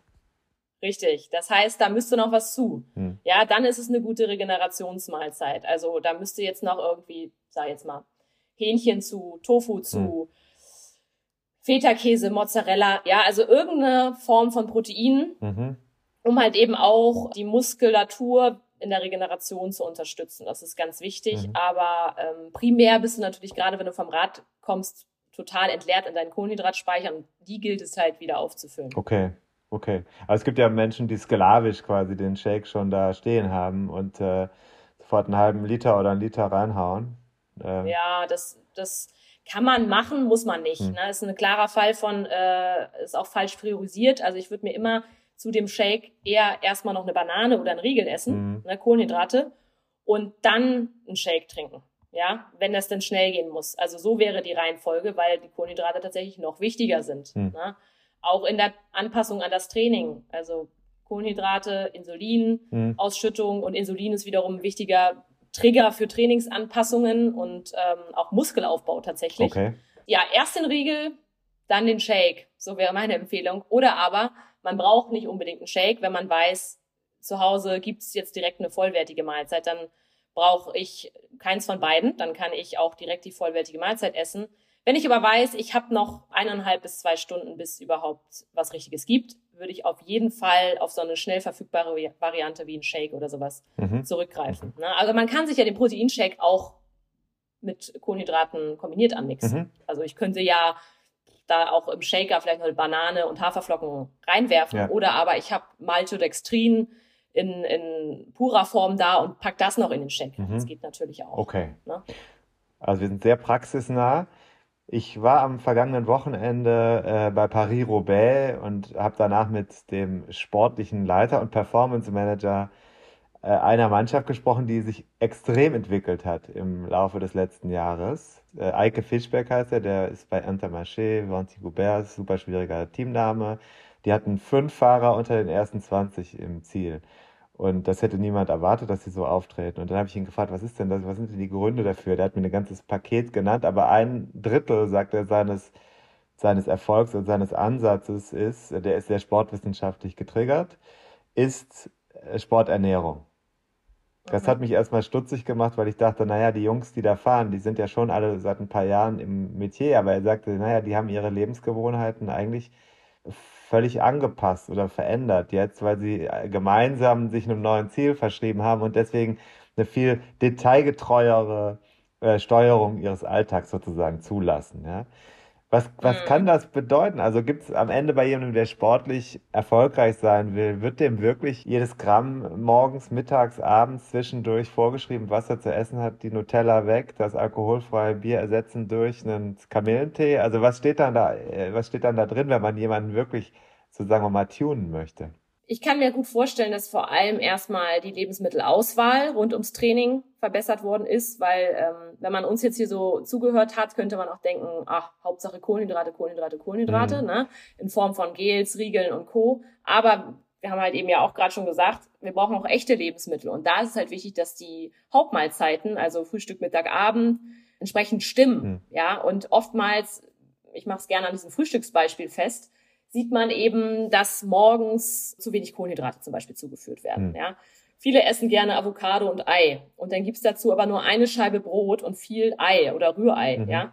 Das ist dann irgendwie viel Fett, ja, weil Avocado hat Fett, Ei hat Fett und es sind ein paar Kohlenhydrate. Und wenn man schon anfängt bei solchen kleinen Stellschrauben, so kann ich es mir jetzt vorstellen, bei den Fahrern eben zu sagen, du brauchst für dich ausgerechnet die Summe an Kohlenhydraten morgens, die Summe mittags und die abends ähm, und das gleiche eben auch fürs Protein. Ja dann kann man da einiges optimieren. Denn es gibt ja in der Sporternährung ähm, ja schon die Möglichkeit, die Ernährung zu individualisieren. Mhm. Denn man ähm, konzentriert sich immer auf die Angaben pro Kilogramm Körpergewicht. Jeder Fahrer hat ja ein anderes Gewicht und ist auch ein anderer Typ mhm. und braucht dementsprechend auch unterschiedliche Mengen. Das heißt, es können nicht alle das gleiche essen. Der eine ist vielleicht überversorgt und hat dadurch vielleicht ein, zwei Kilo zu viel. Der andere ist unterversorgt und dem täte es sogar besser, ein Kilo mehr zu wiegen, ein Kilo mehr Muskelmasse vielleicht sogar zu haben, mhm. weil er dann noch mehr Bums hat, vielleicht auch in, am entscheidenden Berg, mhm. ja. Mhm. Und ähm, gerade hier kann ich mir vorstellen, dass da optimiert wird, was einfach das Verständnis angeht für richtige Portionsgrößen. Mhm. Und eben diese Tellerzusammensetzung, die ich schon angesprochen hatte. Mhm. Ne? Immer diese drei Komponenten auf dem Teller zu haben. Kohlenhydrate, Proteine plus was Buntes. Mhm. Ne? Ganz wichtiger Aspekt wird sicherlich auch die ähm, Versorgung im Training sein. Mhm. Also mhm. gerade hier kann man eben im High-Performance-Bereich weit höhere Mengen trainieren. Mhm. Ne? Die Aufnahmefähigkeit des Darms ist ja trainierbar. Ich, wir sprachen jetzt für einen Autonormalverbraucher von 30 bis 60 Gramm pro Stunde. Mhm. Wenn ich wirklich so lange Dinger mache, auch im hohen Intensitätsbereich, dann brauche ich eher 90 bis sogar vielleicht 120 Gramm Kohlenhydrate ja. pro Stunde. Mhm. Ja, das sind Dinge, da kann ich als Teammanager, als äh, Ernährungsbetreuer ähm, eben eingreifen und den Fahrern entsprechende Verpflegung zur Verfügung stellen, verschiedene Kombinationen ausprobieren von verschiedenen Kohlenhydraten, weil jeder kommt auch mit unterschiedlichen Präparaten anders zurecht. Ich sage jetzt mal Maltodextrin, Glucose, Fructose oder vielleicht Isomaltolose. Das sind alles jetzt so verschiedene Kohlenhydratquellen, ähm, mhm. mhm. die man ausprobieren kann unter Belastung. Ich glaube, da ist viel Spielraum, dann der Einsatz von Koffein gegebenenfalls haben wir angesprochen. Also man kann da schon einiges machen und es ist, es freut mich dann immer wieder solche Beispiele zu hören, die du jetzt gerade erzählst, mhm. denn das ist ja immer dieses klassische Beispiel, aber ich nenne es trotzdem nochmal. Ich sag mal, im Motorsport würde ja auch keiner auf die Idee kommen, auf einmal mit einem falschen äh, Sprit zu fahren. Ne? ja, also ich meine, es bringt ja nichts, wenn die Reifen ähm, gerade stehen und alles hochgetunt ist, der Motor, und dann fehlt der Sprit. Ja. So, und so ist es ja auch. Die Athleten, die Radfahrer trainieren wirklich Unmengen an Stunden, sitzen die auf dem Sattel in der Woche. Und wenn es dann eben an so Themen scheitert wie der Energieversorgung und da auf einmal jemand ist, der sagt, pass mal auf, hier kannst du nochmal an der Schraube drehen und hier nochmal das verbessern, mhm. dann denkst du auf einmal, wow, ich habe ein ganz anderes Energielevel. Ne? Und gerade dieses Thema Kohlenhydrate ist, ja, ist einfach unterschätzt. Das merke ich auch immer wieder. Man denkt, man isst genug, aber am Ende sind es oft mehr Fettquellen, die man zu sich nimmt und das ist dann gar nicht so leistungsfördernd. Ich fühle mich jetzt total bestärkt, muss ich sagen. ich habe so Lust auf die Rosinenschnecke. Aber äh, jetzt wollte ich dir mal die Gelegenheit, du hast dich selber noch nicht getraut, glaube ich, zur Eigenwerbung geben, weil das würde jetzt so. hier ganz, ganz gut passen, glaube ich, oder?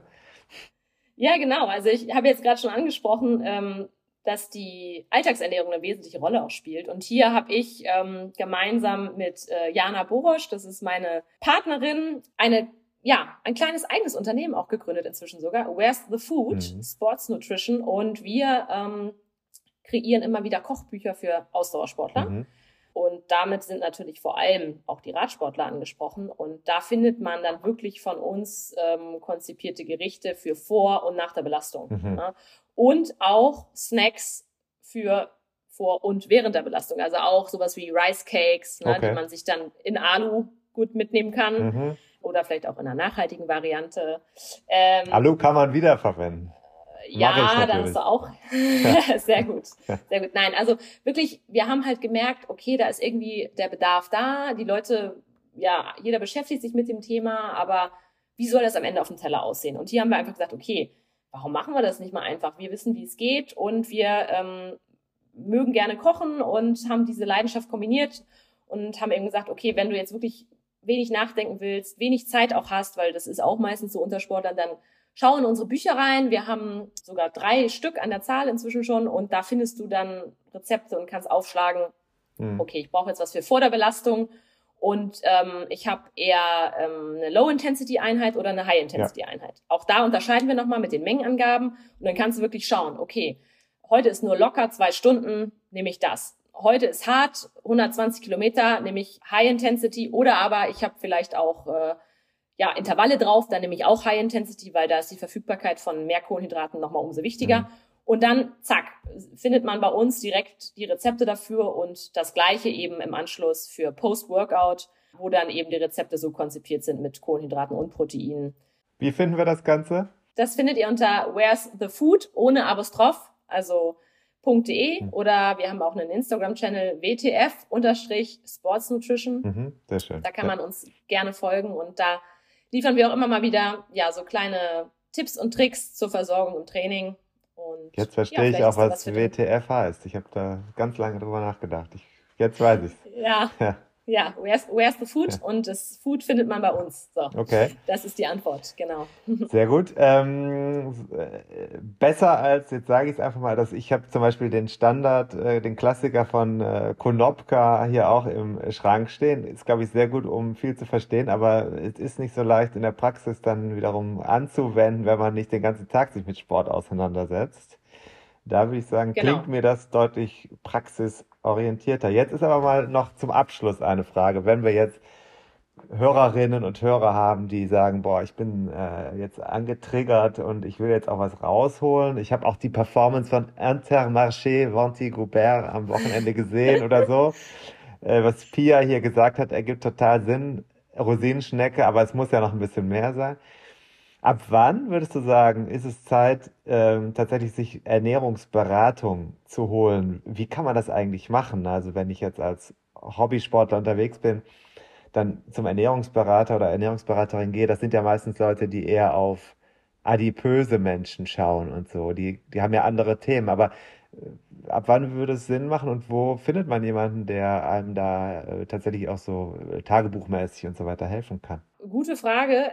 Letztendlich macht das natürlich für jeden Sinn, der mal wissen möchte, wie ist überhaupt meine Versorgungssituation, ne? eine Ernährungsberatung. Aber ähm, spätestens dann, wenn ich irgendwie anstrebe, auch ja eine Tour vor mir habe, ich nenne es mal Wettkampf, ähm, eine Challenge vor mir habe, wo ich einfach sage, okay, hier ist auch wichtig, dass äh, ich auf Tag X auch gut versorgt bin und da am Start stehe und auch meine volle Leistung abrufen kann. Mhm da macht es auf jeden Fall Sinn, sich jemanden zur Rate zu ziehen, mhm. ne? weil der nochmal einen anderen Blick drauf hat. Wenn ich jetzt hobbymäßig unterwegs bin und es läuft alles und ich befolge vielleicht auch einige der Dinge, die wir gerade besprochen haben und fahre ab und an mal Rennrad, würde ich sagen, braucht man nicht gleich einen Ernährungsberater.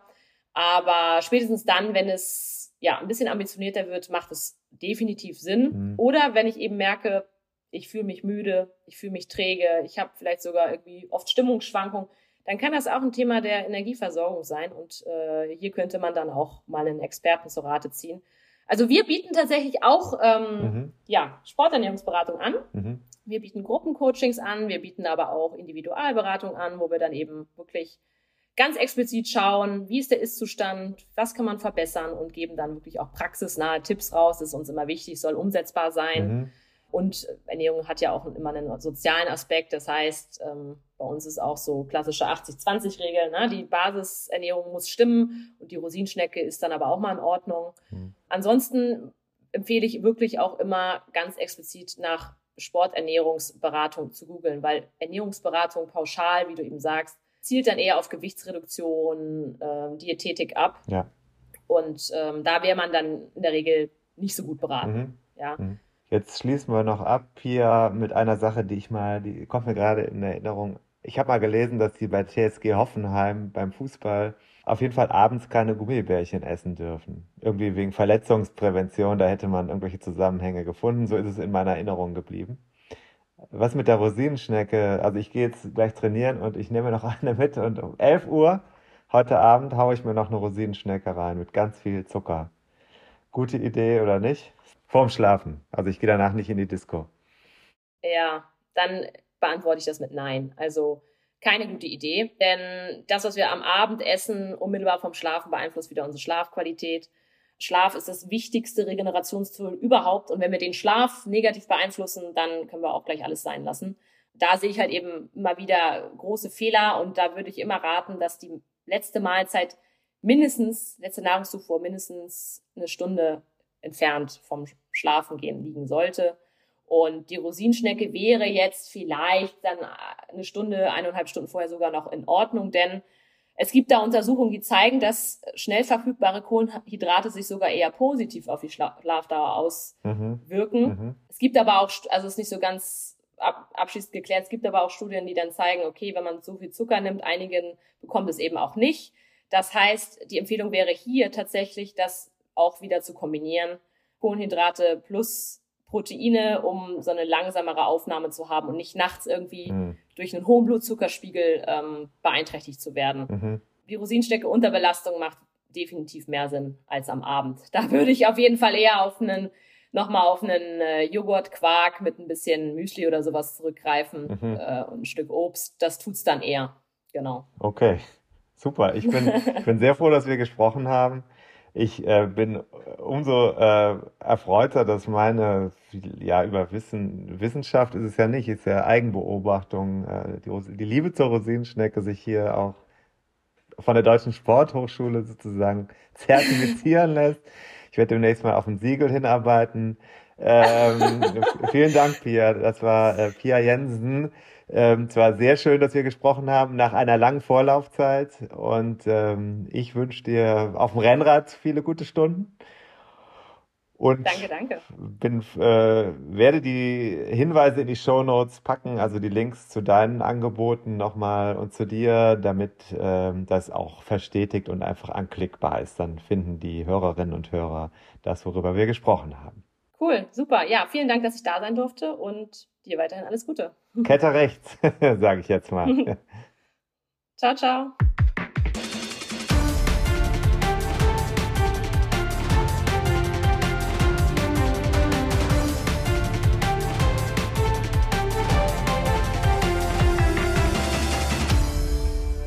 Tim, ja, unsere Bierflaschen sind immer noch äh, in unseren Händen. Das ist jetzt hier so die Kohle, Kohl, Kohlenhydrat-Bombe, äh, die wir uns äh, mal abends noch so reinziehen.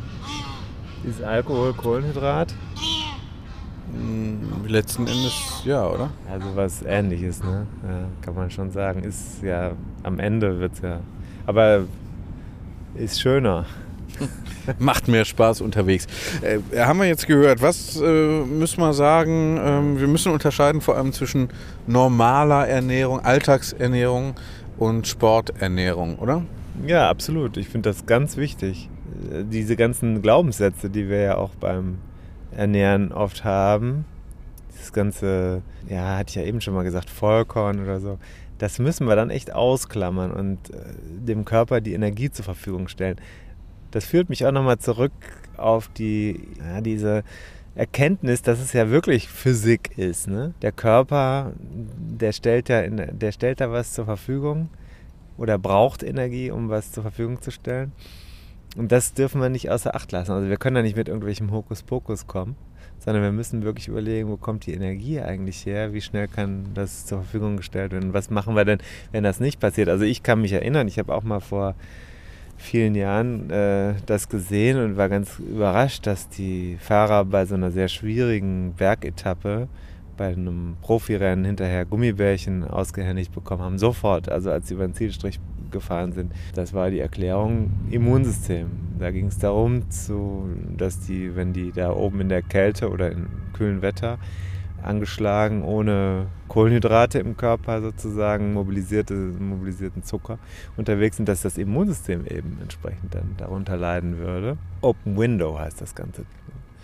Und das wollen wir natürlich auf jeden Fall verhindern. Deswegen haben wir ja eben auch die Pizza gegessen. Wir sind ja hier ein bisschen kühl unterwegs und wir wollen unserem Körper auf jeden Fall ausreichend Energie zur Verfügung stellen, damit sich unsere vielleicht vorhandenen wir, wir schließen sich viele Kreise wieder. Ne? Also wir haben ja auch schon mal über Infekte gesprochen hier im Podcast. Absolut, die sind bei uns zu Hause auch wieder. Man überlegt jeden Tag. Äh, Aber wir haben ja keinen Sport gemacht. Ist, es, ist es noch Pandemie oder sind wir schon in postpandemischen Zeiten? Für mich ist es vorbei. Sind wir, sind wir noch in der Normalität oder sind wir in postnormalen Zeiten? Das sind ja so Fragen, die wir heute Abend auch wieder nicht klären können, werden können. Wir können Angebote machen. Wir können Gesprächsangebote sind Angebote. ja immer ganz gut. Was mit dem, äh, mit dem Weihnachtsbaum hätte ich jetzt beinahe gesagt. Schöne Grüße an Patrick. Ähm, mit dem Maibaum. Hast du da schon eine Order platziert? Nee, ich wurde nur darauf hingewiesen. Also meine, ähm, meine Gattin in Spee äh, wird geheiratet? Ja, es wird nach vielen Jahren des äh, eheähnlichen Zusammenlebens, es wird dann äh, Vollzug gemeldet werden können. Stark. Ähm, Stark. Ja, ja. Äh, das ist aber gar nicht das, das Thema. Ich, oh. Nur um das, ja. Ja, darauf erst nochmal. Ja, ich weiß nicht. Ähm, ist mehr so auch aus steuerlichen Nee, auch um ab, abzusafen. Weißt du, 40 Midlife Crisis, da ist ja entweder jetzt nochmal eine 20-Jährige oder absafen. safe early, safe often, haben sie früher immer gesagt. Ähm, äh, die wies mich auf jeden Fall dahin, dass sie mir schon mal im Schaltjahr einen Maibaum gestellt habe. Hat sie den Podcast gehört? Hat sie gehört, oh, ja, ja. War Dar daraufhin, über den, äh, sie, ja, sie fand es ziemlich, äh, also es kamen kritische Stimmen dann intern, so. äh, dass am Ende dann, also doch äh, es jetzt langsam erreicht, aber sie wollte, glaube ich, auch ins Bett. ich habe sie aber noch hab, irgendwie dann eine halbe Stunde da auf die Couch gesetzt und gesagt, Platz so, jetzt, jetzt hörst du aber mal bitte zu.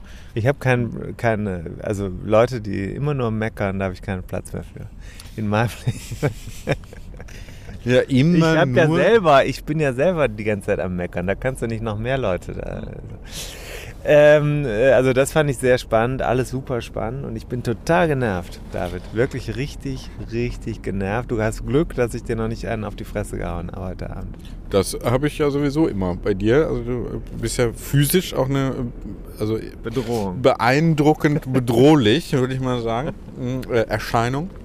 Hm. Wenn man dir hier so äh, spät abends im Volksgarten zum Beispiel einfach so begegnen würde, da würde man ja auch sagen, Mann, oh Mann, da muss man aber vielleicht dann doch lieber hier mal äh, auf die andere Seite wechseln. Des Parks. Na, genau. Ja, ja. Ich bin stinkig. Ich bin richtig sauer. Ja, warum denn diesmal? warum denn jetzt schon wieder? Was ist denn jetzt schon wieder los, oder? Was ist denn jetzt schon wieder los? Man muss, man muss dazu sagen, äh, immer wenn ich äh, den Star-Autor äh, des äh, Rennradsport-Podcasts-Bereichs, äh, Tim Farin, äh, zufällig mal per Telefon erreiche, kommt standardmäßig als Antwort oder als Meldung, was ist denn jetzt noch? Jetzt ist es so gewesen. Ich habe ja erzählt, mein Rennrad war ja ganz lange nicht da. Ne? Habe ich ja erzählt. Ne? Und ich will jetzt hier keinen langen äh, Monolog führen. Ich habe das Thema Psychohygiene vielleicht an der einen oder anderen Stelle schon mal anklingen lassen. Für mich, wie auch, ich bin ein Pars pro Toto für die HörerInnen. Und gibt es eigentlich Pars pro Tota? Ich kann kein Latein. Nee. Schade. Da müssen die Lateiner dringend nacharbeiten. Beim Thema Gleichstellung. Pro ist doch mit Ablativ, oder? Ich habe keine Ahnung, was das ist. Oder Dativ? Mir ging es eher um die weibliche Form. Ja. Ist ja egal jetzt. Da, das, jetzt lenk mich doch nicht ab. Warum nicht? Da äh, ist es so, dass äh, Psychohygiene durch mein Rennradfahren erst möglich wird. Mhm. In der Urform ist jemand wie ich unausstehlich. Nach 100 Kilometern? In der Reihenform. Ein Tim Farin in der Reihenform ist unausstehlich. Das müssen wir auch mal äh, festhalten, so, diesen Satz. So unausstehlich, dass es niemand mit mir aushält, wenn ich kein Rennrad habe. Niemand. Und jetzt war ja das Rennrad dann äh, final repariert worden durch die von mir beauftragte Werkstatt, nachdem die Teile also dann auch geliefert worden waren konnten, Ja, und Stichwort Supply Chain. Stichwort ist auch so ein Ding. Ne? Im Moment ganz schlimm, wenn du mal ein Radio hörst, Stichwort. Stichwort Supply Chain. Stichwort China, Stichwort Ukraine. Mhm. Es ist wirklich ein reines Stichwort Bashing. Ja. Ich habe übrigens letztens noch mal, um das kurz einzuschieben, mhm. äh, nochmal über meine Bemerkung zur Schnittstelle, Interfaces. Das ja. ist natürlich einfach die Technologie Dominanz, äh, der wir hier schon mittlerweile unterworfen sind, dass alles in Schnittstellen, also in letzten Endes technische Begriffe übersetzt wird. Ne? Würdest du das auch sagen, dass es äh, Symptom oder neutral formuliert äh, einfach Zeichen, Ausdruck ähm, unserer mehr und mehr technisierten äh, Gesellschaft. Mich stört ja schon das Wort Technologie. Darüber solltest du vielleicht mal nachdenken. Warum? Ja, weil es, es gibt eigentlich keine Technologie. Es gibt Technik, aber keine Technologie. Ja, da würde ich jetzt mal dann auch beim Altgriechischen ansetzen. Ne? Hm. Kannst du machen? Techne, Logos. Kannst du, kannst du machen, kannst du machen. Genau, da bist du auf der richtigen Spur. Auch die Leute zu Hause nochmal nachgucken. Worauf könnte ich hinaus wollen? Technologie, schwieriges Wort. Genau wie Innovation, auch ein schwieriges Wort. Nun ja, ähm, aber es ging ja um Psychohygiene und Rennradfahren und äh, Lieferketten, äh, Thema. Dein Rennrad war lange nicht, war nicht verfügbar. Ich habe jetzt geguckt, ich bin tatsächlich sechs Wochen mit meinem Rennrad nicht mehr auf der Straße unterwegs gewesen, mit dem Rad. Dann habe ich das jetzt bekommen, vergangene Woche. Äh, also ich hatte es schon länger bekommen, war dann aber ja, wie du weißt, beruflich und auch privat gebunden und unterwegs. Und letzte Woche bin ich dann zweimal gefahren bei der unter 100 Kilometer. Neuer Reifen. Und auf der dritten Tour, nach vier Kilometer, bin ich, konnte ich nicht sehen, vor mir war ein Auto. Kurz danach äh, bin ich in ein Schlagloch gefahren, wie immer. Passiert halt manchmal, kann man nichts äh, tun. Und äh, zehn Meter weiter war der Reifen, der Hinterreifen leer. Ja, und dann habe ich gedacht, oh Mist. Habe mir das angeguckt, habe nichts gesehen. Tubeless habe ich, also kein Schlauch, ne?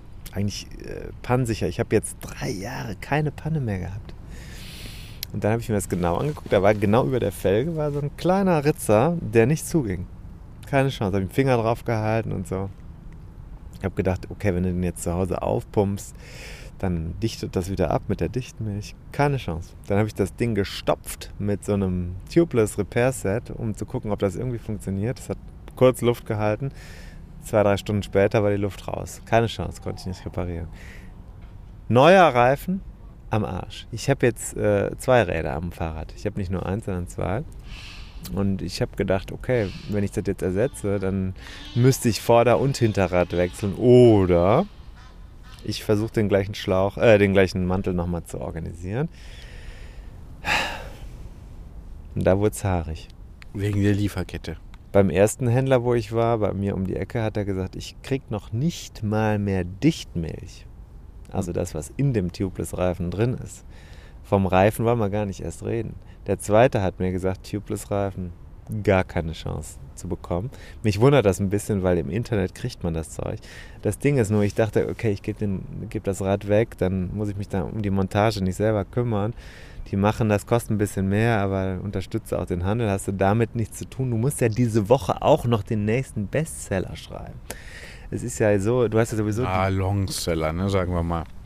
Aber das ist ja eigentlich besser als Bestseller. Das ist richtig. Kann auch länger im Regal oder auf, auf der Lieferkette liegen. Es geht ja letzten Endes um passives Einkommen. Das ist ja unser aller Ziel. So läuft das ja auch. Und jetzt ist das Ergebnis, dass ich äh, bei dem Händler, wo ich, also das eher die erste, jetzt sind die sehr aufgewacht da hinten. Man hört es vielleicht im Hintergrund. Jetzt ist eine Riesenaufregung. Es sind drei, also alle Gänse. Es waren gar keine Enten. Es, sind Gänse. es sah aus wie Enten, als sie schliefen, aber jetzt sind es doch Gänse. Nee, das sind also, das sind also ähm, ziemlich äh, eindeutig Nilgänse. Nilgänse, ja. Ne? Es gibt hier verbreitet, das sind ja alles, äh, muss man mal sagen, Invasoren, ne? Schädlinge letzten Endes. Traut sich wieder niemand ran, weil hier Brot verfüttert werden muss, das trockene Brot, ne? muss verfüttert werden. Zack, die heimische Stockente am Arsch, den, weil halt den, hier der Schädling kommt. Denen gefällt es auch ganz gut. Ja, ja, die vermehren sich nämlich eigentlich. Die bleiben ja auch hier jetzt. Die haben ja zwischenzeitlich, sind die ja wieder weitergezogen, aber jetzt sind die, bleiben die hier. Die bleiben jetzt eigentlich immer nur noch hier. Den ist, das ist wirklich, man will jetzt gar keine Analogien ziehen, aber. Nein, auf gar keinen Fall. Also herzlich willkommen, alle Nilgänse und so, aber es ist ein bisschen äh, viel äh, irgendwie, ne? Ja, geht ja, geht ja auch letzten Endes darum, dass hier auf der Wiese dann äh, viel äh, AA, so. Gänse AA auch Problem. Liegt. Das ist ein Problem, auch in den Seen, hier im Volksgarten und so. Übel, Fühlinger See. Ganz schwierig, da die Liegewiese. Ganz Guck schwierig. sie dir mal an. Guck sie dir mal an. Wer soll da noch liegen im Sommer? Jetzt, da sind die Enten, da vorne sind die Enten am Rand. Die hab, ich habe mich nicht vertan. Ja, siehst du, am Rand, am Rand. Schon richtig verdrängt. Aber vergrämt worden. Da heißt es ja, glaube ich, in der Ornithologie. Die eine, die eine Gans scheint ziemlich aggressiv zu sein. Die scheint auch kein Rennrad zu haben im Moment. Die ist ein bisschen unleidlich wie du ja. ohne Rennrad, ja. Naja, die, trippelt da jetzt so hin und her und hat auch schon sowas wie gebellt gerade. Ich habe ein bisschen Sorge, dass die gleich auf uns zugeht. Und auch vor so einer Gans, die ist zwar ein bisschen kleiner als wir, aber ich will nicht gebissen werden von der. Habe ich keine Lust drauf. Vielleicht machen wir gleich einfach mal Schluss. Mach mal gleich. Aber, genau. aber äh, nochmal äh, das mit dem Reifen. Also Reifen dauert jetzt schon wieder irgendwie, keine Ahnung, eineinhalb Wochen oder so, bis das da aus, dem, aus der Lieferkette rausfällt und dann auf meinen Rad drauf montiert worden sein wird. Und das finde ich eigentlich indiskutabel. Ich fahre jetzt deswegen, deswegen heute super Wetter, Leute, in Köln. Tolles Wetter heute, aber ich war heute Morgen eben nur in der virtuellen Welt unterwegs und das wird auch erstmal weiter so bleiben. Ich habe, jetzt kann man sich fragen, warum ist der Typ so arm, dass er nicht mehrere Räder einsatzbereit hat. Diese Sache ein Weil wir hier eben nicht genug äh, Abonnenten und Supporter auf Steady mal, zusammen Wir können auch mal Tests, Testräder uns schicken.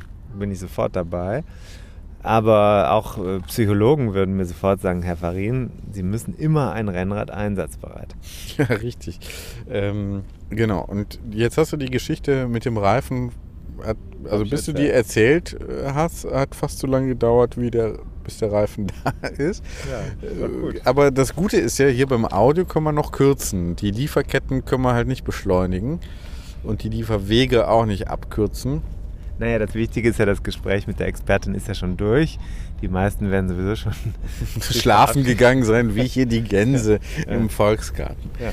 Genau. Was steht als nächstes an? als nächstes steht ein äh, Vorschlag von mir an. Ja. Das möchte ich jetzt gerade mal pitchen. Ich möchte ja eigentlich gerne einen Podcast mal über Enten machen. Denn Enten sind sehr faszinierende Lebewesen. David, mach's gut. Ciao. Und wir wollen noch mit der schicken Mütze was machen. Wir haben noch das Thema Helme. Wir haben noch, ähm, wir haben noch viele schöne Sachen in der Vorbereitung. Ich habe heute einen Autor angehauen, der gerade, also der macht eigentlich das gleiche wie ich, nur teurer. Ist gerade erschienen. Die SZ hat natürlich. Teurer oder teurer? Teuer, teurer. Also äh, die SZ ist ja direkt, direkt drauf angesprochen. Naja, klar, wenn das Buch 40 oder mehr Euro, ja, dann kann man dann ja auch... muss es was sein, ne? Was Weil sein. was nichts kostet, ist auch nichts. Wissen wir ja, wie wir unsere machen, Großeltern schon machen, bereits gesagt haben. Bei uns sind die, wir machen das für die Leute, die sich vielleicht nicht so richtig leisten wollen. Willst du jetzt sagen, dass wir hier ein bisschen äh, die Arbeiterklasse der Rennrad. Noch nicht mal das, das ist ja viel schlimmer. Die Leute arbeiten noch nicht mal mehr. Die nicht sind weder, die sind weder die Privatiers, ja, die, die Privatiers Leute, unter den Rennrad. Eigentlich sehr unsympathisches Publikum, was Geld hat, es aber nicht selbst verdient und dann aber auch nicht ausgeben möchte. Ah, ja, okay, verstehe. Naja, naja, ja, ja. Ja, gut, äh, Publikumsbeschimpfung hat im Kulturbereich und an dieser Schnittstelle ne, äh, HörerInnen des äh, jüngsten Podcasts wissen Bescheid, wissen, wovon wir sprechen. Und da wir ja praktisch nur äh, Stammhörer haben, mhm. HörerInnen, Verzeihung, ja. ähm, äh, wissen alle, worum es geht sonst nochmal nachhören. Die vergangene Folge, die jüngste Folge, ähm, war, ist eigentlich auch sehr gut angekommen. Ne? Also die, die Zahlen sprechen ja. da für sich. Ich, äh, zum Abschluss vielleicht noch äh, Hinweis, Giro d'Italia startet ja jetzt. In Ungarn, ne? In Ungarn, das hast du dir gut gemerkt. Nein, ich hatte Die das Frage vorher ist, natürlich schon gewusst, weil ich ja inzwischen meine Hausaufgaben auch mache. Das ist ein erheb erheblicher logistischer Aufwand. Ich zeig dir das mal. Jetzt holt er sein Handy raus. Ist natürlich ein iPhone. Ne? Drunter macht man es natürlich nicht mehr. Der feine Herr. So. Der feine Herr. Die Italia. Wir müssen einen kurzen Schnitt machen. Hm? Warum geht das hier nicht? Sind wir wieder drauf? Ist ja ein erheblicher, erheblicher Reiseaufwand. Du guckst, guckst mal hier. Erste Etappe ist nächsten Freitag von Budapest nach Visegrad. Na, kennst oh. du politisch? Ist ja auch Visegrad-Gruppe. Brisant. Brisant. Also Brisant. Ungarn bis äh, Serbien. Ne, Visegrad ist äh, meines Wissens. Visegrad, äh, ist, ist das nicht Serbien? Da Nee, ist, das ist äh, Ungarn. Dann äh, Budapest, Budapest, Budapest, ähm, Balaton. Und dann, dann Ruhetag und dann geht's nach Avola. Weißt du, wo das ist? Sizilien. Sehr gut. Also, jetzt ist das kein. Das ist ja eine Italien-Rundfahrt. Die fahren oben da, also Budapest, okay, ist nicht so super weit von, vom Norditalien weg, aber dann fliegt man erstmal runter nach Sizilien. Und dort befindet man sich dann Catania und dann geht's langsam nach oben. Ne? Dann geht es über Napoli und so weiter. Ich sag mal so, äh, Fernsehen lohnt sich auf jeden Fall. Hinreisen weniger.